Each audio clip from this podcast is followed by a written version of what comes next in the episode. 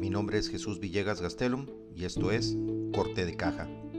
Aguas turbias en el paraíso sonorense. Hermosillo, Nogales, Cajeme, Navojoa, Guaymas y prácticamente la mayor parte de los municipios sonorenses, ya sean chicos, medianos o grandes, sufren hoy en día una de sus peores crisis en materia de infraestructura de drenaje y alcantarillado. Situación que aunada a la creciente escasez de agua potable y al bochornoso estado de las vialidades urbanas, conforman sin duda tres de los principales retos en materia de infraestructura para el recién arrancado gobierno estatal y los nuevos presidentes municipales. Tras el gris sexenio de Claudia Pavlovich, que fue prácticamente perdido en materia de infraestructura, con la menor inversión pública para municipios en su historia, aderezada por importantes recortes del gobierno federal, el panorama luciría sumamente turbio y sombrío para los 72 municipios sonorenses si no se contara con la posibilidad de un incremento histórico en apoyos de la Federación para el presupuesto 2022, gracias a la conocida cercanía del nuevo gobernador sonorense Alfonso Durazo con el presidente López Obrador. Como parte de las bombas de tiempo heredadas por Claudia Pavlovich, el propio secretario de Infraestructura SIDUR, Ricardo Terrazas, reconoció el grave rezago en los municipios y confirmó que municipios colapsados en materia de drenaje y alcantarillado como Guaymas requerían inversiones por al menos mil millones de pesos para solucionar sus problemas más apremiantes en esa materia, lo que nos puede ayudar a dimensionar el tamaño gigantesco del problema que tienen hoy, el día, hoy en día el gobierno estatal y los atribulados municipios como el porteño.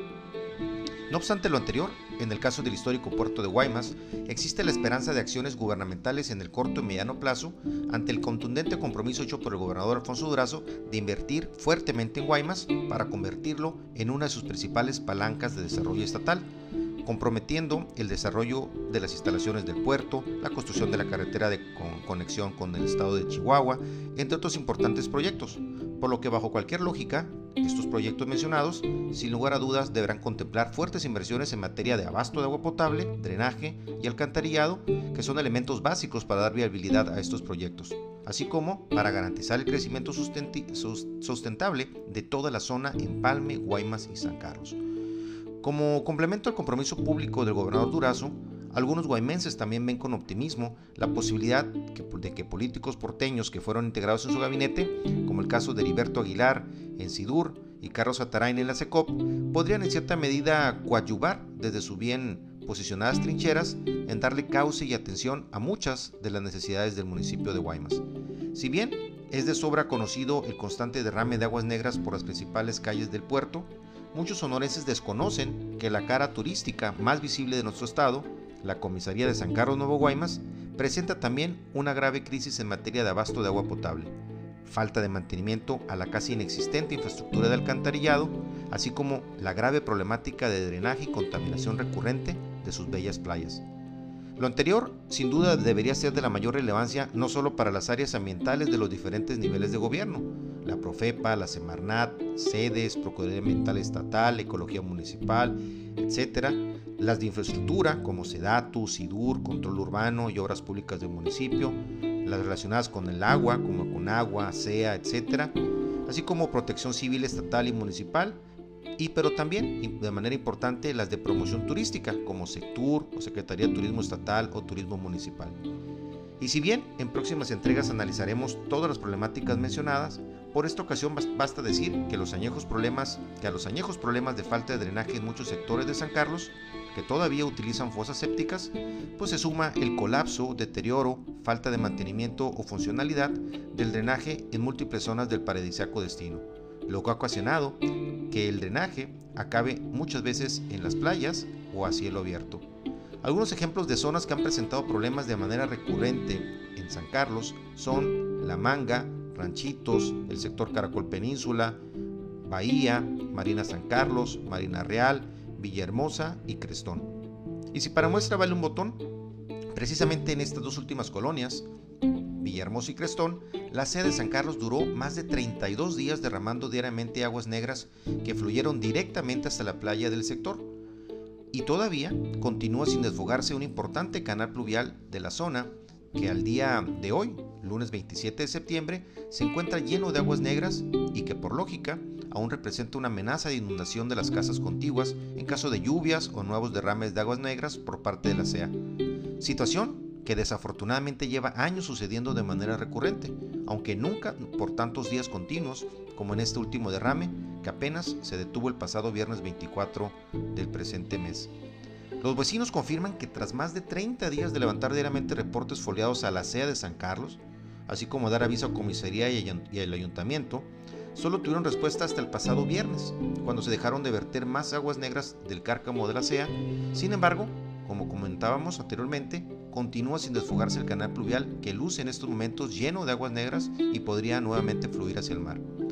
Ante lo anterior, decenas de vecinos del sector Villahermosa y Crestón de San Carlos siguen solicitando el apoyo urgente del gobierno federal y estatal, municipal también en la medida de lo posible, ante el peor derrame de aguas negras del que tengan memoria, manifestando impotencia por el grave daño ecológico a la playa del sector ante el derramamiento de aguas negras directamente a la playa a través de un viejo canal pluvial que nace en el Country Club y que pasa por debajo del Boulevard Beltrones y del, del, del dominado puente chino de ese sector. A pesar de que los vecinos afectados incluso cerraron por horas el paso vehicular por el este deteriorado y vetusto puente chino, las autoridades siguen sin darle solución al canal saturado de aguas negras y tampoco han suspendido el acceso a las playas a los despistados turistas que literalmente se estuvieron bañando por más de 32 días en literalmente en aguas negras aunque el fétido olor y la plaga de mosquitos es aún perceptible al recorrer la zona, dado que el canal aún continúa lleno de aguas negras. Los vecinos señalan que desafortunadamente el derrame de aguas negras por parte de la CEA en ese viejo canal es un problema, como comentaban, de muchos años, pero que nunca había durado tantos días continuos sin solución. Además, un factor importante es de que este año no se realizó la limpieza profunda del canal pluvial previo a la temporada de lluvias, lo que ha ocasionado que las aguas negras estén estancadas entre tanta tierra, basura y maleza que no se removió antes antes de la temporada de lluvias, lo que pone en este momento en riesgo, como comentábamos, a las casas contiguas al canal pluvial, que con una simple lluvia o con más derrames de aguas negras podrían verse este, desafortunadamente inundadas. Las decenas de vecinos afectados señalan que urge que la CEA desfogue estas aguas negras del viejo canal con autopipas y no con pequeñas bombas cuasi caseras que han utilizado en anteriores ocasiones, que obviamente son sumamente lentas y no realizan el trabajo de manera adecuada.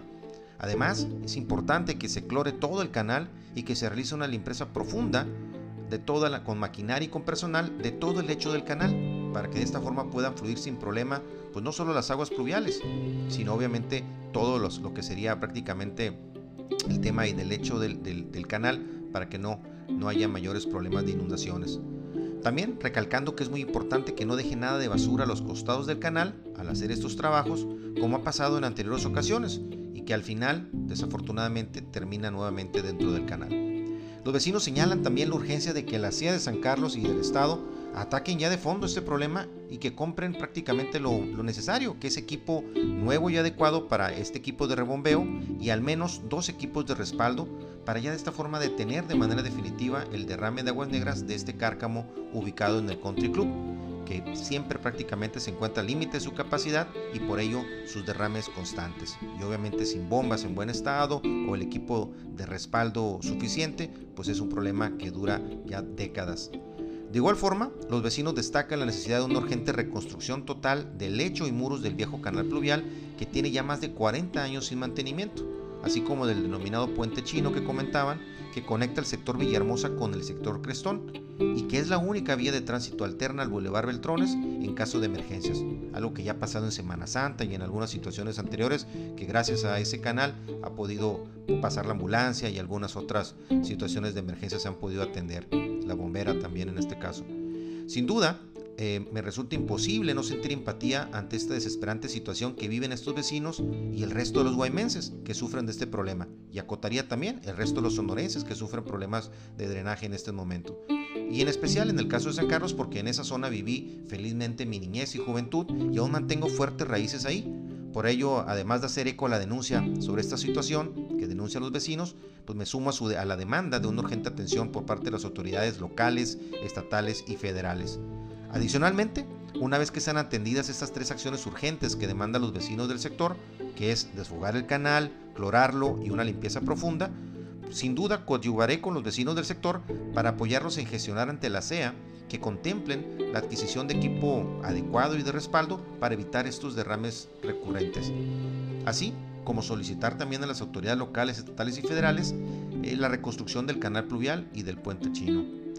Como complemento al anterior, sin duda es importante apoyar a que estas mismas autoridades analicen la viabilidad de interesantes propuestas de proyectos complementarios a estas obras, los cuales podrían ser, por ejemplo, la posibilidad del embovedamiento del canal pluvial para que a su desemboque al mar culminar en un andador similar al de la playa El Veneno en Miramar,